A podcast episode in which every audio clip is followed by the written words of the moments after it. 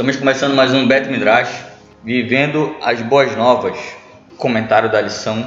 Estamos aqui com William Cardoso, Gerson Oliveira e Gade Pedrosa. E eu sou o Jonas Lima. Estamos aqui comentando sobre a lição de número 10. O verso para memorizar está lá em Efésios 2, versos 8 e 10. Pela graça sois salvos, mediante a fé. Isso não vem de vós, é dom de Deus.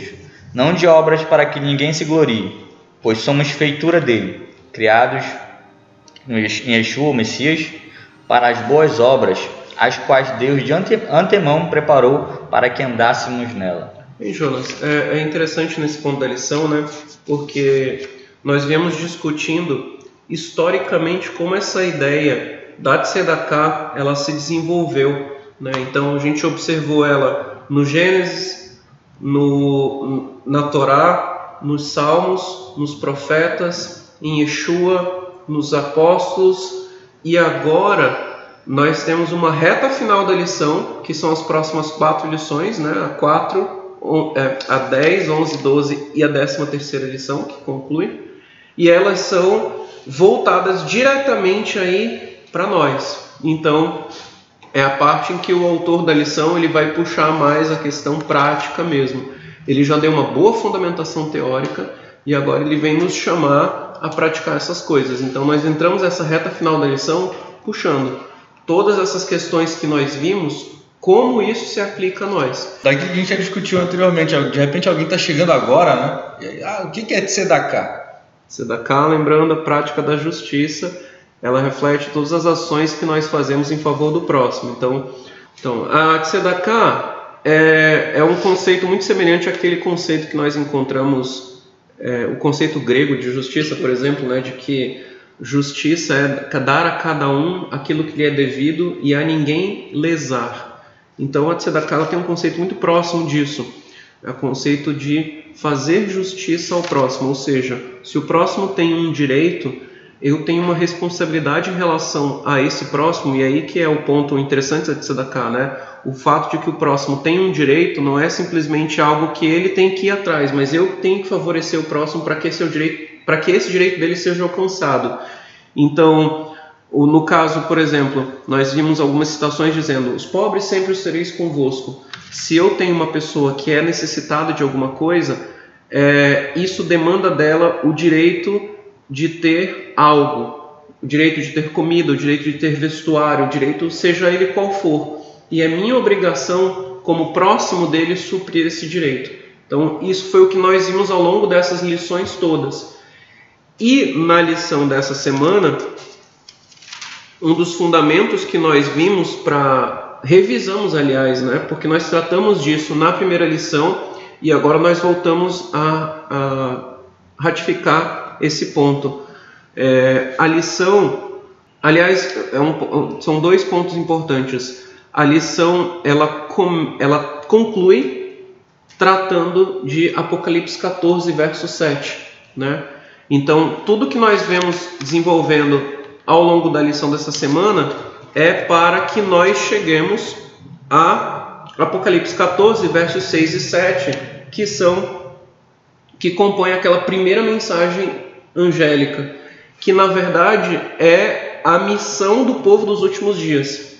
E na missão do povo dos últimos dias está trazer a ideia de um Deus que é criador. Então, o primeiro ponto que é desenvolvido na lição dessa semana é justamente o fato de que é, por que nós chegamos à conclusão de que eu tenho que buscar ser o próximo de qualquer pessoa? Porque nós compartilhamos uma origem comum.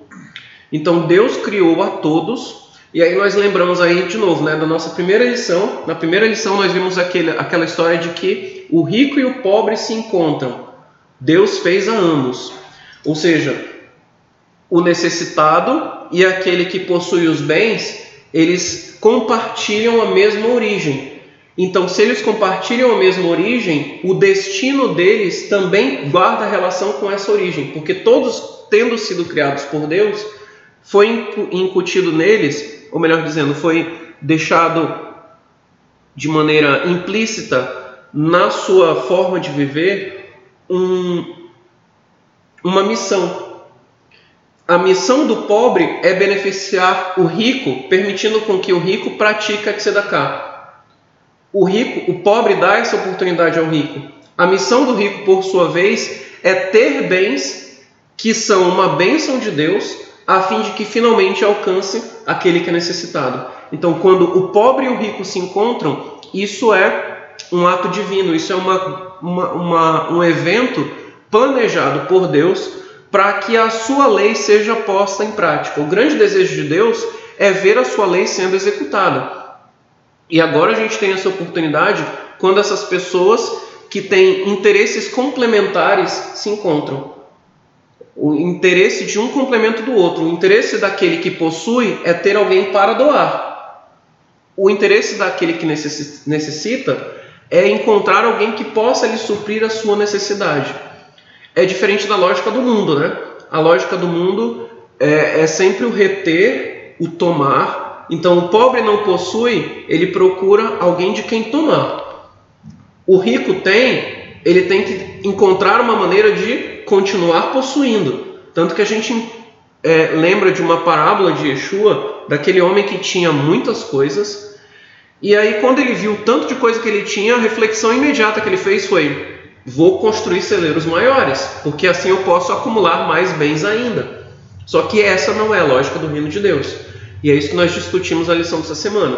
Então, nós temos pessoas com, com origens em comum, ou seja, todos os seres humanos têm a mesma origem, então todos eles devem ser beneficiados com as bênçãos espirituais e materiais que provêm de Deus. Né? Então todos eles devem ser beneficiados com a graça divina e os homens são instrumentos da graça divina. E todos eles devem ser beneficiados também com aquilo que nós discutimos ao longo do trimestre da beneficência social. Todas as pessoas que necessitam devem ser auxiliadas, independente da sua origem. Deus amou o mundo. Eu, eu queria fazer essa, essa conexão aqui com a questão da, do plano da salvação e do evangelho eterno eles estão conectados de alguma, de alguma forma. Por que Evangelho Eterno? Porque sempre existiu? Bem, nós estamos aqui fazendo uma, umas referências, né? Desde de, de o começo desse trimestre, fazendo sempre as associações de que esse tema é tratado horizontalmente na, nessa discussão desde Gênesis até Apocalipse. Parece que a gente chegou ao Apocalipse agora, nós estamos chegando ao Apocalipse mais né, e marcando mais o, o texto de Apocalipse agora, né? Mas se a gente for prestar atenção no que existia antes da criação do mundo, tem alguns trechos bíblicos que dizem, né? Que já havia algumas coisas antes da criação do mundo. E aí existia a palavra de Deus antes da criação do mundo, existia o trono da glória de Deus, o templo, existia também a, o arrependimento e o Messias. Tudo isso, se você procurar os trechos bíblicos aqui, você vai encontrar. Eu vou dar aqui só dois trechos bíblicos que dizem que eh, essas coisas já existiam antes do mundo ser criado.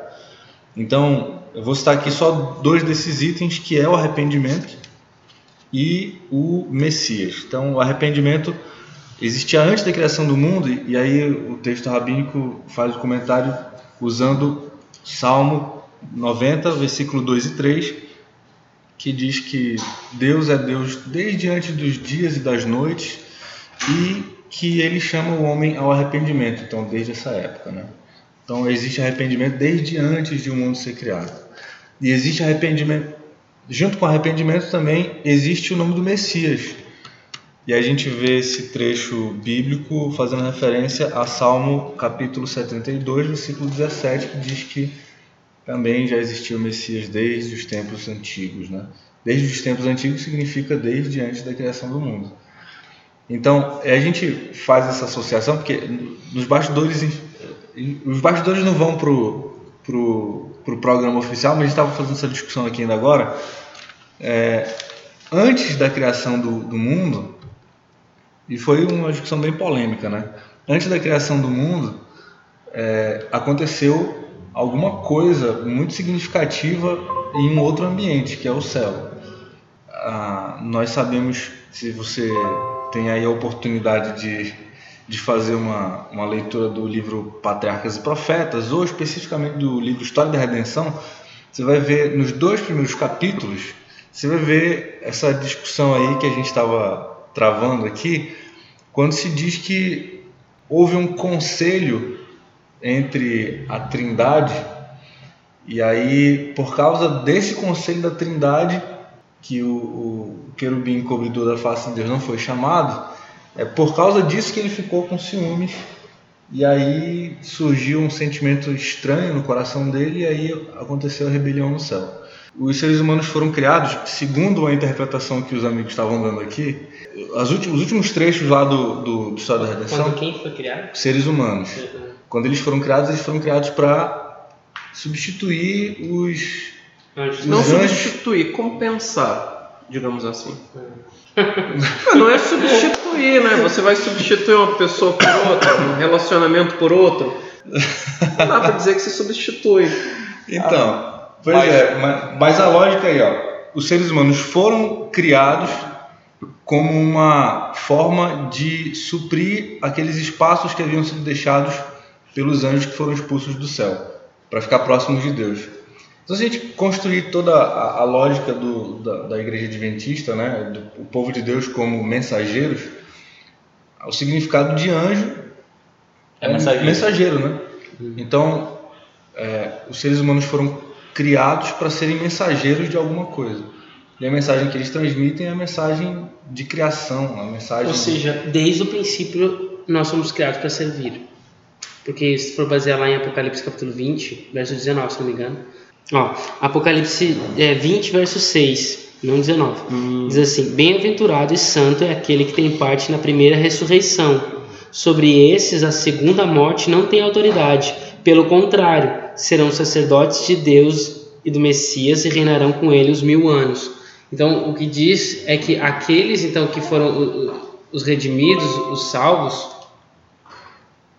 eles vão é, se tornar, serão como, né, sacerdotes de Deus e do Messias é, até quando? Ah, e reinarão com eles mil anos. É, o que dá a entender no texto é, é assim, então, essa ideia de sacerdote, o que, que era o sacerdote? O sacerdote é aquele que intercede né, entre o povo e, os, e Deus, né, através do santuário. Então, se o povo que vai ser salvo, que é os da primeira ressurreição, são os salvos, né, aqueles que foram selados no livro. Então, se eles serão como sacerdotes e reinarão com Deus, né? Então se, significa que estes que são salvos serão como sacerdotes no sentido de serão aqueles que intercederão entre o universo e Deus. Tem, tem o livro de Levítico, capítulo 10, é bem Isso pertinho. É para endossar o que ele vai Sim, sim, bem pertinho do, do lado que acontece com Nadab e Abiú é, Deus conversa lá com, com Moisés e diz que a função do sacerdote é ensinar a lei, fazer os ofícios de intermediação, mas especialmente deveria ensinar a lei. E é interessante, né? Porque a lei que eles estão ensinando, ou que eles deveriam ensinar, sempre é essa lei que foi dada para Moisés. Eu estava lembrando do, do, do, que o Gerson falou, na, acho que nas primeiras lições, quando se diz assim, o, o papel do homem quando ele foi criado era cuidar do jardim, né? deveria avad, deveria servir, hum. deveria servir, ele deveria cuidar do jardim, deveria cuidar das outras pessoas. E aí o, o, o pecado de, de Caim foi inicialmente que ele não cuidou do irmão, né? Agora uma, uma curiosidade sobre a palavra evangelho, né? Que é o tema aí, né? o evangelho, a palavra evangelho em grego é euangelion, né? Então, eu é bom em grego, né? Igual eufemismo, né? É, eu, elogio, né? Então é uma boa palavra, né? Elogio, mas seria eulogio. Né? Então é a boa palavra. É, eufemismo, é uma boa fama, né? Então, eu é bom em grego e angelion de mensagem, né? De mensagem. Então, a boa mensagem, evangelion, uma boa mensagem. Boa notícia.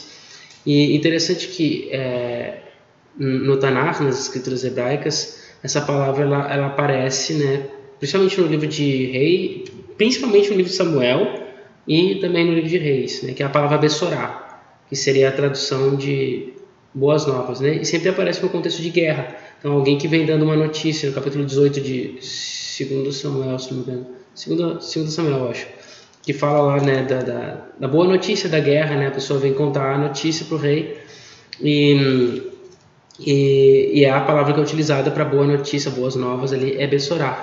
E qual que é o que, que tem de interessante nisso? Né? Então, só que a, a, gente usa a palavra evangelho, que vem do grego, mas na verdade já é uma coisa que já existia na, nas escrituras hebraicas, a ideia de, das boas novas. Só que o detalhe interessante, né, é, por exemplo, é, Isaías 52, 52, 7, eu lembro, fala, né, é, quão formosos são os pés daquele que anuncia as boas novas, né? Então, e, e isso é interessante porque é, a, a a palavra Bessorá, a palavra 52.7, acertei? Ah, tá. Olha minha memória. Tá então, a, é, o detalhe interessante é que é, a palavra Bessorá, ela, ela tem a mesma é, raiz né, que o verbo basar, ou que dá origem ao substantivo basar, também de mesmo, mesmo som, basar, que significa carne, que aparece pela primeira vez em Gênesis 2, né? Basar o Vessari, é, carne da minha carne, né? Falando da, Adão falando e serão uma só carne. Uma só carne, né? Então, é, ossos dos meus ossos, né? então, carne da minha carne. E serão uma só carne. Então, essa palavra é, carne, ela tem a mesma origem da palavra bessorá. Até pelo som dá para ver, né? Então, bassar, bessorá, né? Então, BSR, né? E, e o que, que, tem a ver carne com boas novas? Essa é, a grande questão. E o verbo bassar significa dar boa notícia, né? E tem a ver com carne, né? Então, é, isso, isso é interessante porque, diferente do que muitos pensam, no mundo antigo, no mundo bíblico, não se comia carne com frequência. A gente vê vários animais sendo sacrificados e tal, mas isso não é sinônimo de que havia fartura de carne na casa das pessoas. Então, as pessoas comiam carne muito raramente, especialmente quando havia algum motivo para se comer carne. Carne era um alimento que, que geralmente era algo assim que só se comia quando realmente era necessário, porque era, por exemplo, né, havia uma boa notícia, havia alguma coisa realmente significativa que, que fazia então que a pessoa matasse um animal para se comer carne. Então o que acontece com Abraão, né, quando vê, pô, então, chegou na minha casa três seres divinos, né? Só em ocasião festiva. Exatamente. Então ele manda abater um animal porque esse é um momento especial, é um momento para se comemorar e inclusive é um momento de se fazer uma aliança, né, que é o que Deus faz com ele, prometendo a, a vida de Isaac. Mas é, é, o detalhe então que a, a, a, Bassar, que significa dar boas novas, deu, uh, deu, deu origem a uma palavra que também tem o mesmo som, Bassar, que significa carne, porque carne é uma boa notícia. Então, quando se come carne, é porque alguma coisa boa está anunciando. Né? E aí, isso é claro, de forma homilética, né, a gente pode ver né, que, que, que uh, dentro do, da perspectiva do Messias, o Messias ele veio para encarnar, né? Ou seja, veio para trazer em carne, né, a boa notícia, né? Então isso é bastante interessante. Esse que é o detalhe, eu acho que é importante que a gente conectar essa ideia do Messias, da humanidade dele, da, da encarnação dele com a, a, aquilo que nós somos, né? O que nós devemos fazer, né?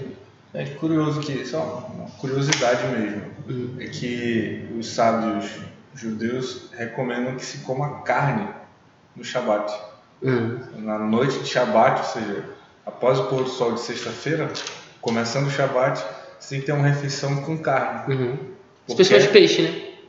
Porque é uma festa, né? É. é. Shabat é uma festa, é um motivo de celebração e uma celebração sim, importante. Sim, exatamente. É um momento de ser comemorado, né? É uma boa notícia, né?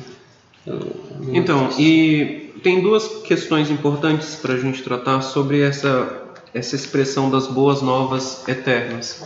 Ah, quando você trata das boas novas, elas surgem, como o Williams explicou, num contexto de guerra. Então, ela tem a ver com a resolução de uma guerra. Nesse contexto, as boas novas elas dizem respeito à principal figura de guerra que aparece no, na Torá, que é o Mashiach. Então, o Mashiach ele é prometido para o Aharit Hayamim. Então, o Messias ele é um, um que será o cumpridor das promessas que tem o seu cumprimento nesse tempo chamado por Moisés de Aharit Hayamim, que a gente traduz como últimos dias, os fins dos tempos, né, o tempo final, fim dos dias, né? os, o fim dos dias, é, ou os dias vindouros, né? Então, isso é o tempo de cumprimento dessas promessas. Então, se o, o cumprimento dessas promessas tem a ver com o Mashiach e o Mashiach é eterno, então também essas promessas todas elas são eternas. Isso é um motivo pelo qual se explica porque que ele é chamado de umas de boas novas eternas, ou como a gente encontra na maioria das Bíblias, né, Evangelho eterno. É, tem a ver com o cumprimento da missão do Mashiach. E o Mashiach ele não cumpre a sua missão é, diretamente de mão própria. Ele cumpre sua missão em colaboração. Então, o que a gente observa, e isso foi algo que ficou bastante evidente nas lições anteriores que nós estudamos, especialmente na passada, é quando nós vimos que uma vez que você fez a um, um semelhante seu, você fez ao Mashiach, e também quando você operou, né, então aquele pobre, o nu, o preso, se você beneficiou uma dessas pessoas, você na verdade estava beneficiando o Mashiach, essa era a visão que, que você deveria ter a respeito daquela pessoa, a visão daquela pessoa a respeito de você também é semelhante. Então, quem fez essas coisas por mim foi o Mashiach. Você está sendo uma. A gente tem essa expressão muito comum no direito, né? Longa manos, que é você está sendo uma longa mão, uma mão comprida uma mão mais extensa do Messias. O Messias alcança todas as pessoas operando uma obra universal, não de mão própria, mas utilizando as nossas mãos. Então, nós nos tornamos as mãos do Mashiach. Então, essa mesma é, é, obra que estava sendo prometida para o Aharit Hayamim, para o fim dos dias, para ser cumprida por meio do Mashiach, o Mashiach ele vai cumpri-la mas ele cumpre em cooperação conosco. Por isso que nós somos colocados no papel de mensageiros. Por isso que a figura que aparece para representar o povo dos últimos dias é um anjo, é um mensageiro. O mensageiro é alguém que está atuando de forma delegada. Ele não age de, de, do seu, no seu próprio interesse, ele age amando de alguém. Então, no caso, nós vamos agir e por isso foi importante a compreensão que nós tivemos nas lições, nas lições anteriores. Nós vamos agir não baseados em sentimentos é, pessoais. Então, ah, eu ajudo fulano porque faz com que eu me sinta bem. Ah, eu ajudo as pessoas porque é, um dia eu posso precisar também. Não é esse o sentido. Eu ajudo porque é minha obrigação pelo que está estabelecido na lei eu sou cumpridor da lei, então eu ajudo não porque eu tenho algum sentimento, mas por causa da lei. Então isso é tzedakah. Dessa maneira, nós temos essa relação com essa primeira expressão que é as boas novas, né?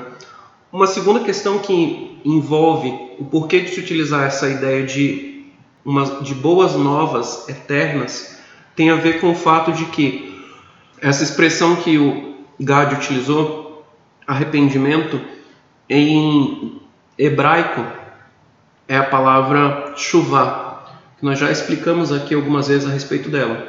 A palavra chuvá significa retorno. O retorno é o sentido de que isso é bem exposto assim pelos os, os maiores expoentes da chuvá e dentre um dos mais é, recentes expoentes e mais é, é consultados ao rabino Koch, e ele vai expor o seguinte: a tshuva ela é uma tendência da alma. A tshuva ela é uma propensão natural de todos os seres criados. Qual é essa propensão? A propensão de todos os seres criados é retornar à origem deles. E qual é a origem de todos os seres? A origem de todos os seres é o próprio Deus. Como que eu me reconecto a Deus? Como eu me reaproximo de Deus? A maneira de me reaproximar de Deus é por meio da sua lei. Eu só me aproximo dele, eu só me reconecto a ele por meio da lei. Não existe um outro meio de me reconectar a Deus. E aí nós tivemos um grande problema, que o pecado criou um abismo intransponível para que nós nos reconectássemos a Deus. E por isso surge a graça. Nós vimos no verso para memorizar dessa semana que o objetivo da graça foi permitir que essas ações que nós fazíamos de nos reconectar com Deus, elas fossem efetivas. Porque nós tínhamos um grande problema. Como nós tratamos anteriormente, eu posso praticar algo que se parece com chuva. Eu posso fazer uma obra de caridade, de ajudar uma pessoa necessitada a comprar comida ou a encontrar um emprego, como nós vimos aqueles oito níveis da semana passada. Mas se eu faço essas coisas buscando mérito próprio, eu tenho um grande problema, porque eu nunca vou conseguir me reconectar a Deus. Nenhuma dessas obras ela se torna efetiva para me reconectar com Deus. O que permite com que haja uma verdadeira conexão com Deus por meio dessas obras é a graça. Então é por isso que a graça ela não é uma, um fim em si mesma. Quando nós temos dois versos, aliás, que são bastante claros a respeito dessa ideia, os dois de, de Shaul.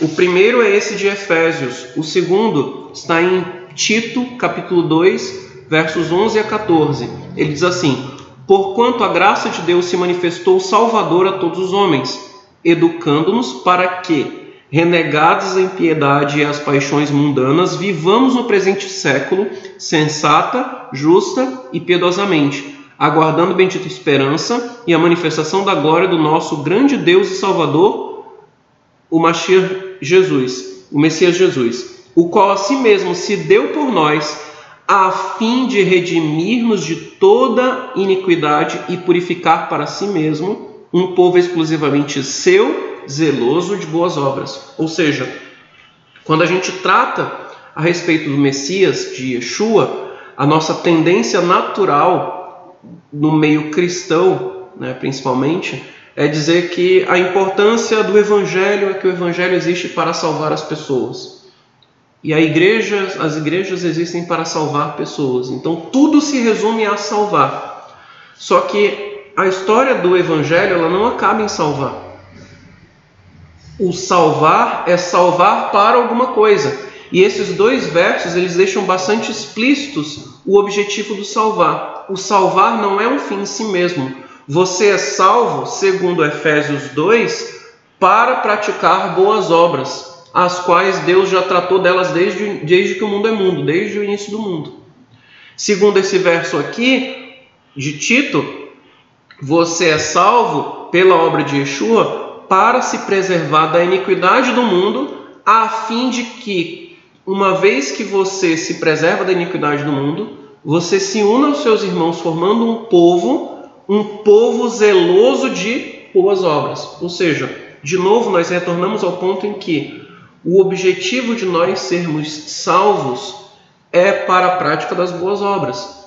Então isso também implica numa chuva.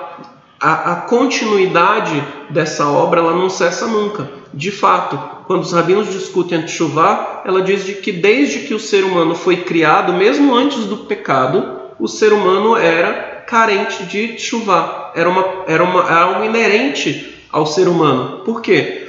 Porque eu sempre fui desconectado de Deus. O dia que eu for perfeitamente conectado com Deus, eu vou ser um da trindade. Isso não é, não é possível.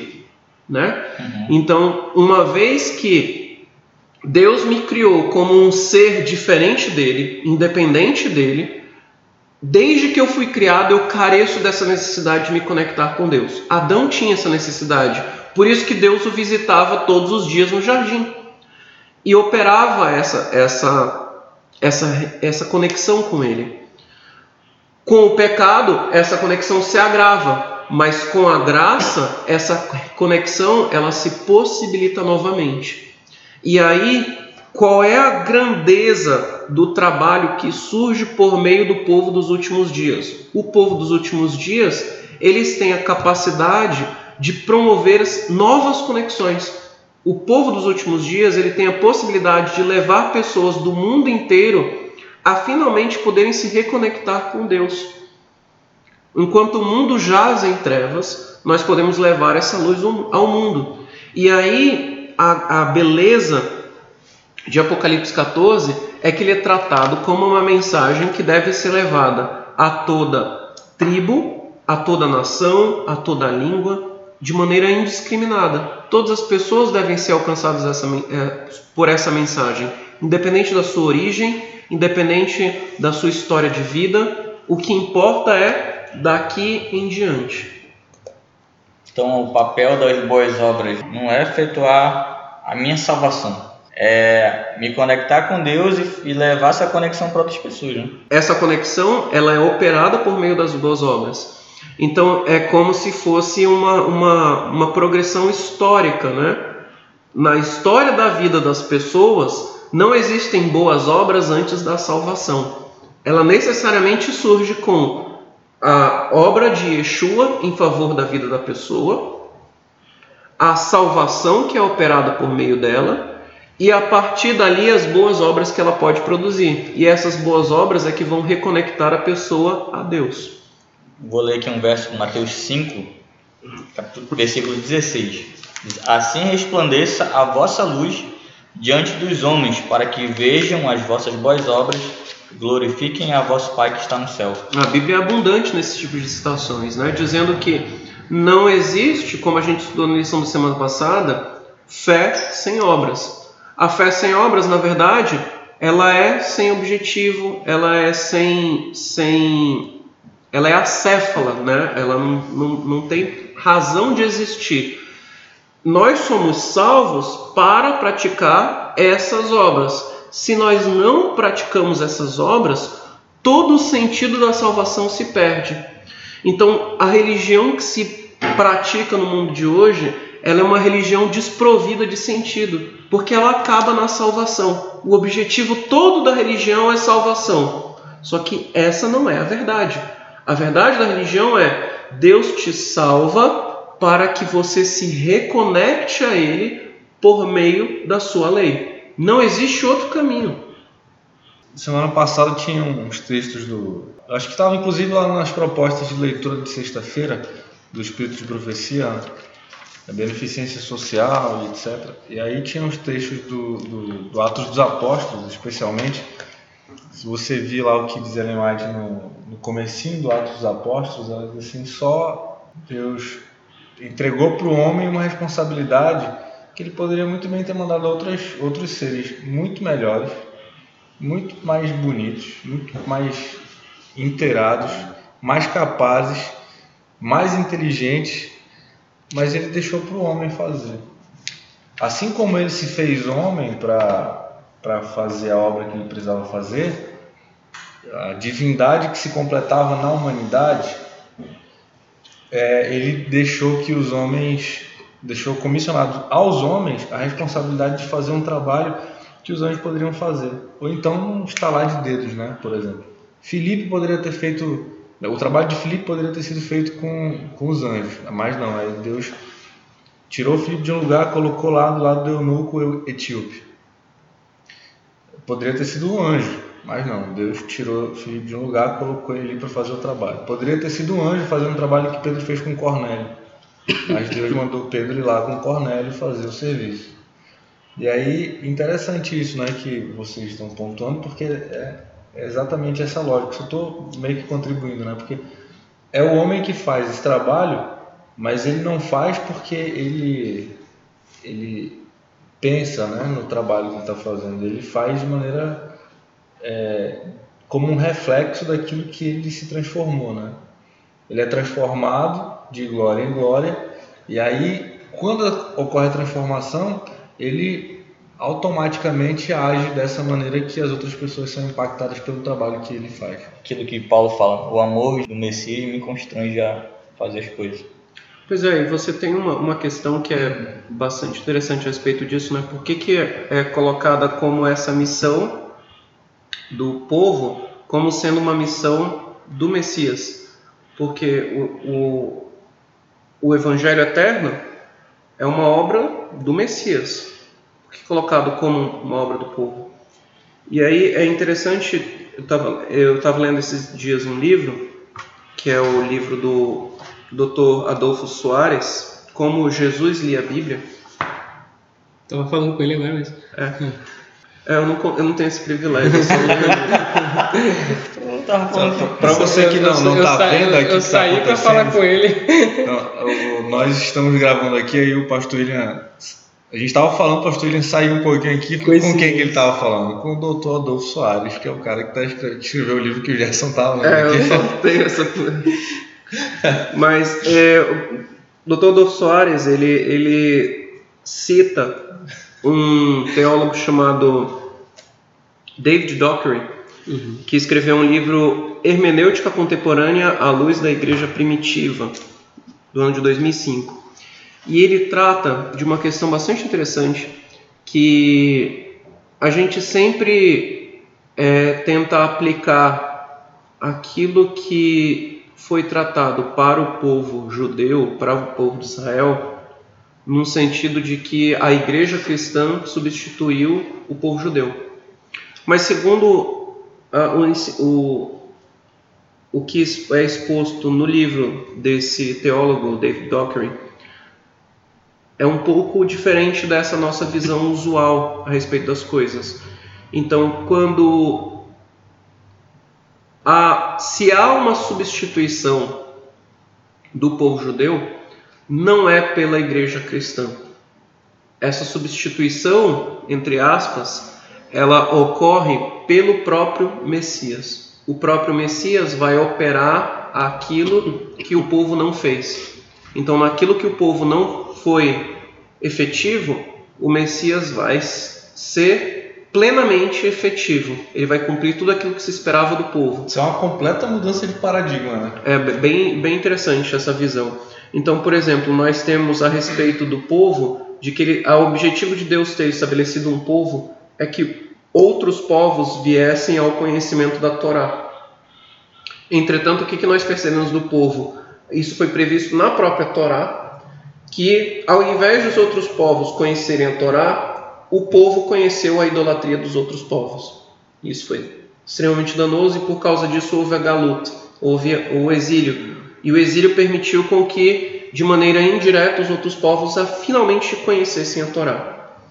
Mas quando Yeshua trata a respeito da sua missão, ele utiliza algumas assimilações dele próprio ao povo.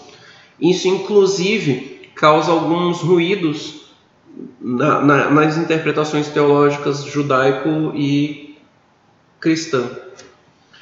Então, por exemplo, existe um texto que. Vou citar um texto só. Existe o texto de Mateus, quando fala de Jesus, dos primeiros anos de Jesus, que ele foi levado para o Egito.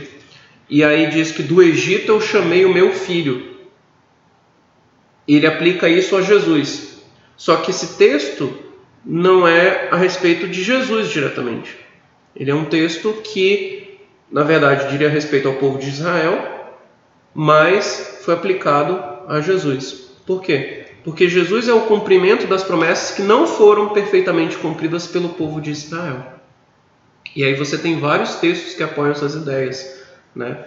E, e por isso sempre vai haver um embate sobre desde de Yeshua em diante qual é a predominância, a predominância é o povo ou é o Mashiach. Então não há essa substituição pela chamada igreja cristã. Há uma, uma colocação de uma outra figura que vai encabeçar o cumprimento dessa missão. Não mais o povo, mas agora essa missão vai ser encabeçada pelo Messias. E aí o Dr. David Dockery ele coloca assim: em todos esses aspectos do povo de Deus, do do, anti, da, do, do Antigo Testamento, né, ele coloca o Antigo Testamento, Jesus viu a prefiguração de si mesmo e de sua obra. Isso está no livro dele que nós citamos há pouco, na página 28. Então, ele coloca também, né? Ao final dos 40 dias, Jesus aceitou mais uma vez que sua, a sua missão messiânica e sua condição de filho de Deus, vendo em si mesmo, em certo sentido, como o novo Israel, bem-sucedido onde o antigo falhara. Então, aquilo que era aplicável a Israel encontra agora cumprimento em Yeshua. E por isso, é, essa missão ela precisa ser levada adiante pelo próprio Yeshua, encabeçado por ele. Só que o que, que Yeshua faz com sua missão? Ele ainda se propõe a cumpri-la, mas ele sempre a cumpre em cooperação. Então ele diz: Olha, eu vou, mas isso vai ser útil, porque da, da, da, da feita que eu vou, eu vou estar sempre com vocês por meio do Espírito. Então, onde quer que vocês vão, o Espírito vai orientar vocês. Ele chega ao ponto de dizer: se vocês esquecerem ou não, sou, não souberem bem o que falar, o meu Espírito vai orientar vocês para vocês falarem as palavras apropriadas naquele momento, para que a obra seja feita. Então, realmente é Ele próprio operando ali por meio dos seus cooperadores. Voltando àquele ponto em que nós nos tornamos uma longa-manos de, do Mashiach, de Jesus. E aí que nós encontramos o cumprimento dessa missão. A missão, ela finalmente é cumprida, a palavra de Deus ela se torna viva, o, o, a lei de Deus ela opera em todo mundo por meio do próprio Mashiach, que utiliza o seu povo, que são o seu instrumento de modificação do mundo. Então, a lição ela fala também sobre a questão da compaixão e do arrependimento, né?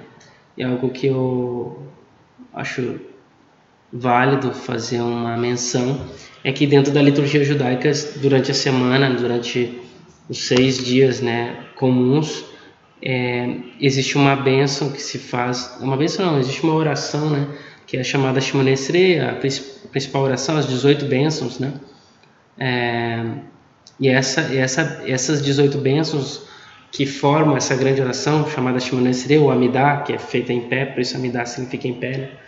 é, ela, ela então durante toda a semana se recita pelo menos uh, três vezes, né, se não me engano, são três vezes, de manhã, de tarde e de noite, se recita essa oração, essa Amidá, que é composta de 18 ou 19 bênçãos, né? E, e uma dessas bênçãos que é a bênção é, chamada Shilar, não, Silar, desculpa, Silar. Essa bênção chamada Silar, ela é uma bênção que fala sobre o nosso arrependimento. Né? Ela é a bênção de número 6. Né? Então ela fala Silar lana vino ki ratan. Então significa, né, é, é perdoa-nos, nosso Pai, porque nós pecamos, pecamos, né?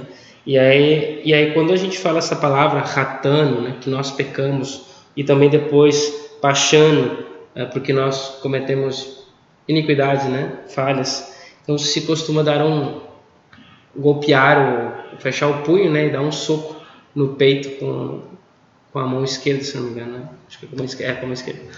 E e se faz não desculpa se golpeia com a mão direita no lado esquerdo desculpa que é o lado do coração. é que é sobre o coração exatamente que é o lado do coração. E, e a ideia isso é baseado no, no, no, no Talmud né? Em vários textos talmúdicos né? Da onde surge esse esse esse esse motivo né? Esse, esse esse costume desculpa né? E o motivo disso é porque é, se considera que todas as nossas imperfeições, todos os nossos, os nossos pecados, ah, aquilo que nos faz cometer erros, eles surgem do nosso coração. Né? Então, como uma forma de, de nós né, tentarmos é, mostrar o nosso anseio, o, o, desejo que nós temos de não cometer esses problemas, não cometer é, esse pecado, ou tentar refrear esse, esse sentimento mal que surge do nosso coração então, de uma forma física, de uma forma concreta, como é o estilo de pensar é, judaico, bíblico, né? É golpeando o peito, né? Golpeando o peito como uma forma de mostrar que nós estamos arrependidos por aquilo que nós fazemos ou por aquilo que nós somos, que é ser pecadores, né? Mesmo que a gente não faça nada, a nossa própria existência já é uma existência em pecado, né? Nós nascemos em pecado, né? Nós temos o vírus do pecado que que faz parte da nossa essência. Então a gente não tem como tirar isso, né? Não é, nós podemos cometer atos pecaminosos e mesmo que a gente não cometa nenhum ato, a gente já já é um pecado ambulante, né? E a gente herdou isso de Adão e Eva, né? E esse é o motivo de todo o evangelho, né? Que é exatamente trazer as boas novas de que isso foi isso não é que foi eliminado, mas será eliminado porque a, a porque alguém morreu pelos nossos pecados, por essa condição que nós somos. Alguém assumiu essa condição que nós que nós que nos faz pecar, né? Nos faz cometer atos, é, ações de pecado. Alguém morreu por nós. E aí isso nos livra da, da morte, da punição, né? E, e eu acho interessante isso porque porque é, é, é dentro do, do, judaísmo existe é, existem né, duas é, duas concepções, né? Que é de de natureza, né? que é a, natu é a chamada Yetzer Hara, que é é, seria né, né, a inclinação para o mal, né? É, Yetzer Tová, né? Que é a inclinação para o bem. E isso faz parte da nossa natureza. Então, alguns judeus, eles, rabinos, eles colocam né, que quando a gente bate no peito, é como se a gente estivesse é, imaginando que nós estamos batendo na nossa Yetzer Hara, que é na nossa inclinação para o mal. Nós estamos tentando refreá-la, né? Porque nós nos arrependemos de ser quem somos e nós queremos ser diferentes, né? E queremos ser dominados pela nossa inclinação para o bem, né? E, e esse é um costume, né? Durante toda a semana, né? Dentro do pensamento judaico, no Shabat a gente não faz isso porque no Shabat não é um dia de se pedir, é um dia de se louvar a Deus, né? Então essa bênção ela é substituída por louvor a Deus, né? Que é a bênção do nome, né? Brikat Hashem, né? ou, ou Akedoshá, que é a santificação do nome.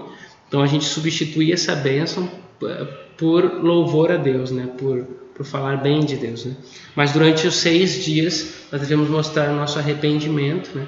através então do golpear o peito, né? nosso ímpeto, nossa vontade interna que nós temos de, de não pecar ou, de, ou, ou, ou saber que nós pecamos, mas nós nos arrependemos daquilo que nós fazemos. Né?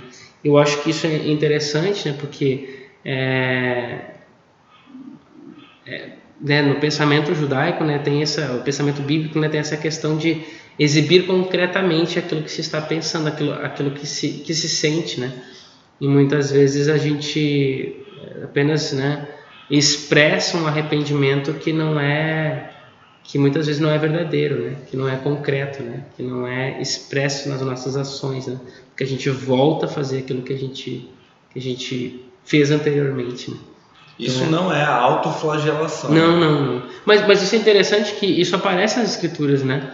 O, o fariseu, né, que, que, que não me lembro se é o fariseu publicano, né? Sempre esqueço, né? O fariseu publicano, ele, ele bate no peito, né? Ah, obrigado, Senhor, porque eu não sou como este pecador, né? Então, é, então é, é um costume antigo, né?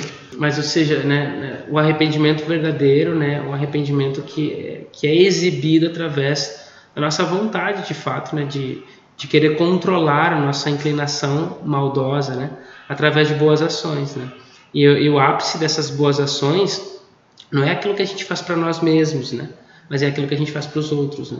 Então não adianta eu dizer, é, eu dizer né, que, que eu estou arrependido e simplesmente somente digo que estou arrependido e, e acho que só guardando o Shabat ou cuidando da minha alimentação, por exemplo, é, as leis de Kashrut, eu estou fazendo minha parte quando na verdade eu estou fazendo aquilo que é para mim, né? E não estou fazendo algo que é para o outro, né? Que é exatamente quando a gente demonstra nosso verdadeiro arrependimento, quando a gente se importa com as outras pessoas, né? Que essa é a mensagem que Yeshua nos trouxe, né? Uma mensagem de se importar com aqueles, os flagelados né? da sociedade, né? E por quê? Porque eram exatamente as pessoas que eram é, é, rejeitadas, né? Elas eram, ah, você não cumpre a lei, então você é dispensado, né? Então, quando que na verdade não era o cumprimento da lei que mostrava o arrependimento verdadeiro, mas era um coração sincero, né? E consequentemente viria o, o, a guarda da lei, né? Mas através de um coração sincero. Então, é quando a gente é, demonstra o nosso respeito, nosso nosso apreço, né, pelas outras pessoas, independente se são se são parentes, né, são conhecidas ou são desconhecidas, que é o mais difícil se mostrar, né, é, é, é caridoso para quem pra, para com aqueles que nós não conhecemos, mas é exatamente isso que, que demonstra a nossa a mudança do nosso caráter, né, e a inclinação que nós temos para fazer o bem, né, para para deixar o, as ações boas dominarem o nosso corpo né, através da nossa boa inclinação. Que Deus nos abençoe, né, que nós consigamos, né, é, não necessariamente a gente precisa sair por aí batendo no nosso peito toda vez que a gente pecar, né, hum, ou mesmo que não, venhamos a, a, ter consciência de algum pecado é, real, mas pelo próprio fato de, de sermos pecadores, né? Mas, mas sim que nós venhamos a, a ter consciência do nosso arrependimento, né? E é interessante que a gente está numa época dentro do judaísmo, uma época de arrependimento, né? A gente está nesses agora vai ser o quarto sábado, né? O quarto Shabat de, de preparação para para o, os sete sábados, né, até a chegada do ano novo. E aí vem o oitavo sábado, que é o sábado do arrependimento, chamado né, Shabbat Teshuvah. E no sábado do arrependimento nós nos preparamos para o próximo dia significativo que vem em seguida é o Yom Kippur, o dia do arrependimento. Né? Então, o dia do perdão, na verdade. E então, para que a gente possa receber o perdão genuíno de Deus, a gente precisa de um arrependimento genuíno também. Então, e por isso a gente precisa de ter compaixão com as pessoas. É como se fosse a demonstração real do meu arrependimento. Não é simplesmente porque eu parei de fazer determinada ação, mas é porque eu comecei a fazer novas ações que são boas ações. Né?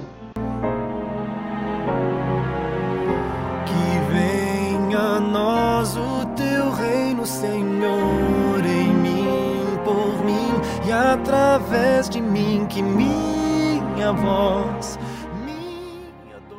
Bom, amigos, finalizamos aqui mais um Bet Midrash. Convocamos você a compartilhar nosso podcast com seus amigos e também a continuar estudando a lição da Escola Sabatina. Só tem a ganhar quem estuda diariamente esse material. Não fique apenas no, no estudo da lição na sua igreja, que é apenas ali meia hora, uma hora de estudo. O estudo tem que ser diário Fora os 20, de meia hora, 20 minutos são só sobre pedido e oração. Né? É Algumas vezes, né? Não é nem sobre. É verdade. Então, estude, faça a assinatura da lição da, da Escola Sabatina, aproveite o projeto Maná. Foi, foram citados alguns livros aqui, nós vamos colocar os livros no, na descrição do áudio para você pesquisar, ter essa, quem sabe comprar esse livro, essa bibliografia. Você pode pesquisar na, no, no site da Casa Publicadora ou no site da, da editora Una, Unaspress. E convidamos você também para seguir o nosso perfil nas redes sociais, arroba BBT Manaus, Facebook, Instagram e Twitter. E também compartilhar com seus amigos as nossas publicações. Toda, toda sexta nós publicamos uma, uma reflexão e também publicamos sobre a Paraxá da semana. Te desejamos uma boa semana e um Shabbat Shalom. Shabbat Shalom.